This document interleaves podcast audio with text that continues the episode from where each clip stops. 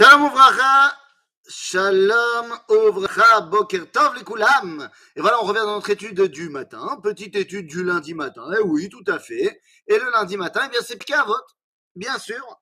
Maser et Avot, et nous sommes arrivés, Perek Aleph, Mishnah Dalet, dans le quatrième Mishnah du premier chapitre.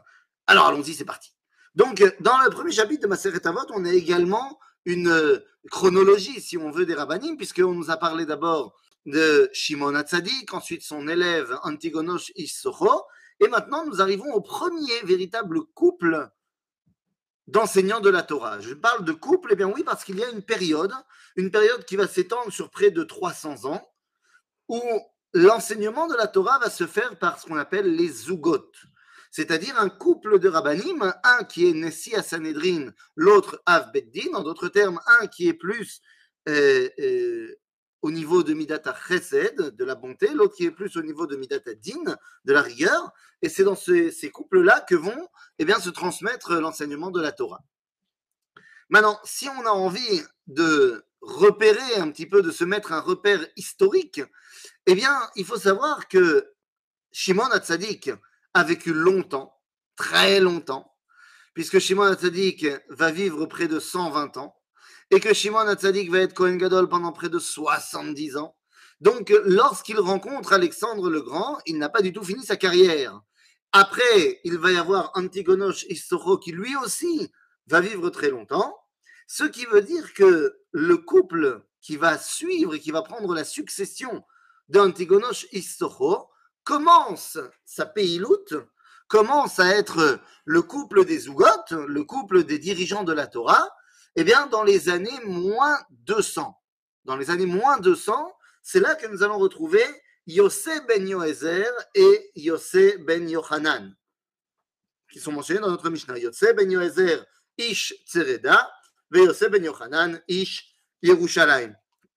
Alors pourquoi c'est important? Ben, Parce que tout simplement, au plus ou moins dans les années moins 200, ils commencent à bosser, mais ils vont pas bosser pendant cinq minutes. Ils vont eux aussi être euh, les dirigeants du peuple juif pendant pas mal d'années, pas mal de dizaines d'années, et ils seront les rabbins de Hanouka.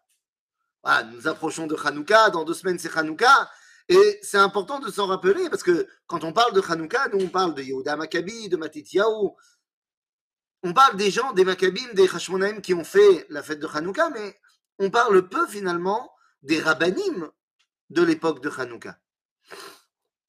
Eh bien voilà, les rabbinim de l'époque de la révolte de Hanouka, ce sont Yosef ben Yoézer et Yosef ben Yohanan. Alors qu'est-ce qu'ils vous disent? Qu'est-ce qu'ils nous disent? Ben, euh, ben Yoézer, ish et ben ish mehem. Ils ont reçu l'enseignement de Antigonosh ish Socho et de Shimon Hatzadik. Alors pas évidemment au niveau euh, physique, ça paraît peu probable qu'ils aient étudié avec Shimon Hatzadik, mais ils ont reçu d'Antigonos qui lui-même avait reçu de Shimon Hatzadik. Yosef ben Yoezer Omer, Yehi Beitcha Beit Vad Lachachamim, Veve Mitabek Be'afar Aglehem, Veve Shote Batsama Et Divrehem. Mais qu'est-ce que ça veut dire?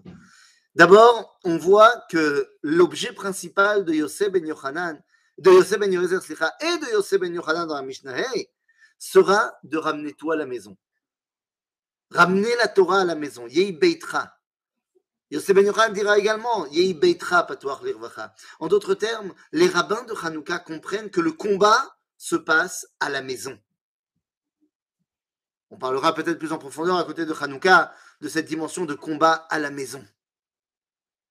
Donc tout est centré autour de la maison juive. Et à ce moment-là, on nous dit Yei beitra Beit Vaad la Chachamim. Que ta maison soit une maison de rencontre de tous les Chachamim. Et comment est-ce possible? Bah, Tous les Chachamim dans ta maison? Ah, Il n'y aura pas de place. Nous dit le natif de Vologine, Rabbi Naftali Tzvi Yehuda Berlin, une explication magnifique. Si tu veux comprendre toute la Torah, il te faut tous les Chachamim. Ça veut quoi tous les Chachamim? Eh bien, les Chachamim qui pensent comme ci et les Chachamim qui pensent comme ça si tu entends que un son de cloche, ben, tu n'auras pas toute la Torah. Et donc, nous dit le natif de Vologine, tu ne pourras pas faire rentrer tous les rabbins chez toi, il n'y a de place. Par contre, par contre, et là, je suis désolé de vous faire un petit. Euh, de, bouger, Et par contre, dans ta bibliothèque, dans ta sifria, là, tu peux faire rentrer tout le monde. Betra Bedvad Lachachamim nous dit le natif, c'est ta bibliothèque. Là-bas, tu dois aller faire rentrer tous les Chachamim. Tu dois avoir dans ta bibliothèque des écrits du Rav et des écrits du Rabbi Lubavitch. Ils ne pensent pas du tout pareil, ils ne sont pas du tout d'accord. Mais si tu veux comprendre la Torah, il te faut tout. Une fois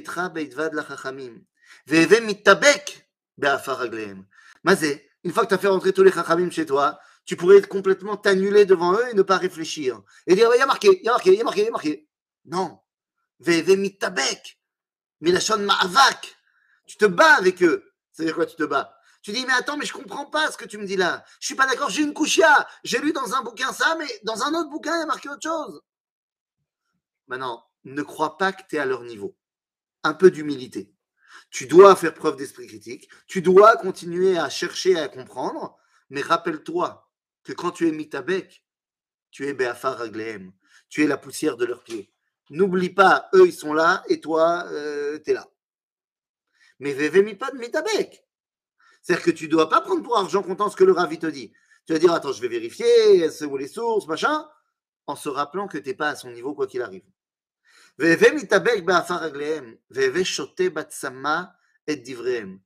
Et tu vas boire leurs paroles comme si tu étais assoiffé. Qu'est-ce que ça veut dire? Tu ne bois pas simplement parce que, ça y est, j'ai envie de boire un petit coup. L'homme qui est assoiffé, il veut continuellement boire, continuellement, continuellement. Eh bien, c'est comme ça que tu dois avoir ton rapport avec l'étude de la Torah. Continuellement vouloir recevoir plus d'enseignements et plus d'enseignements. Et c'est comme ça, eh bien, qu'on grandit. Les amis.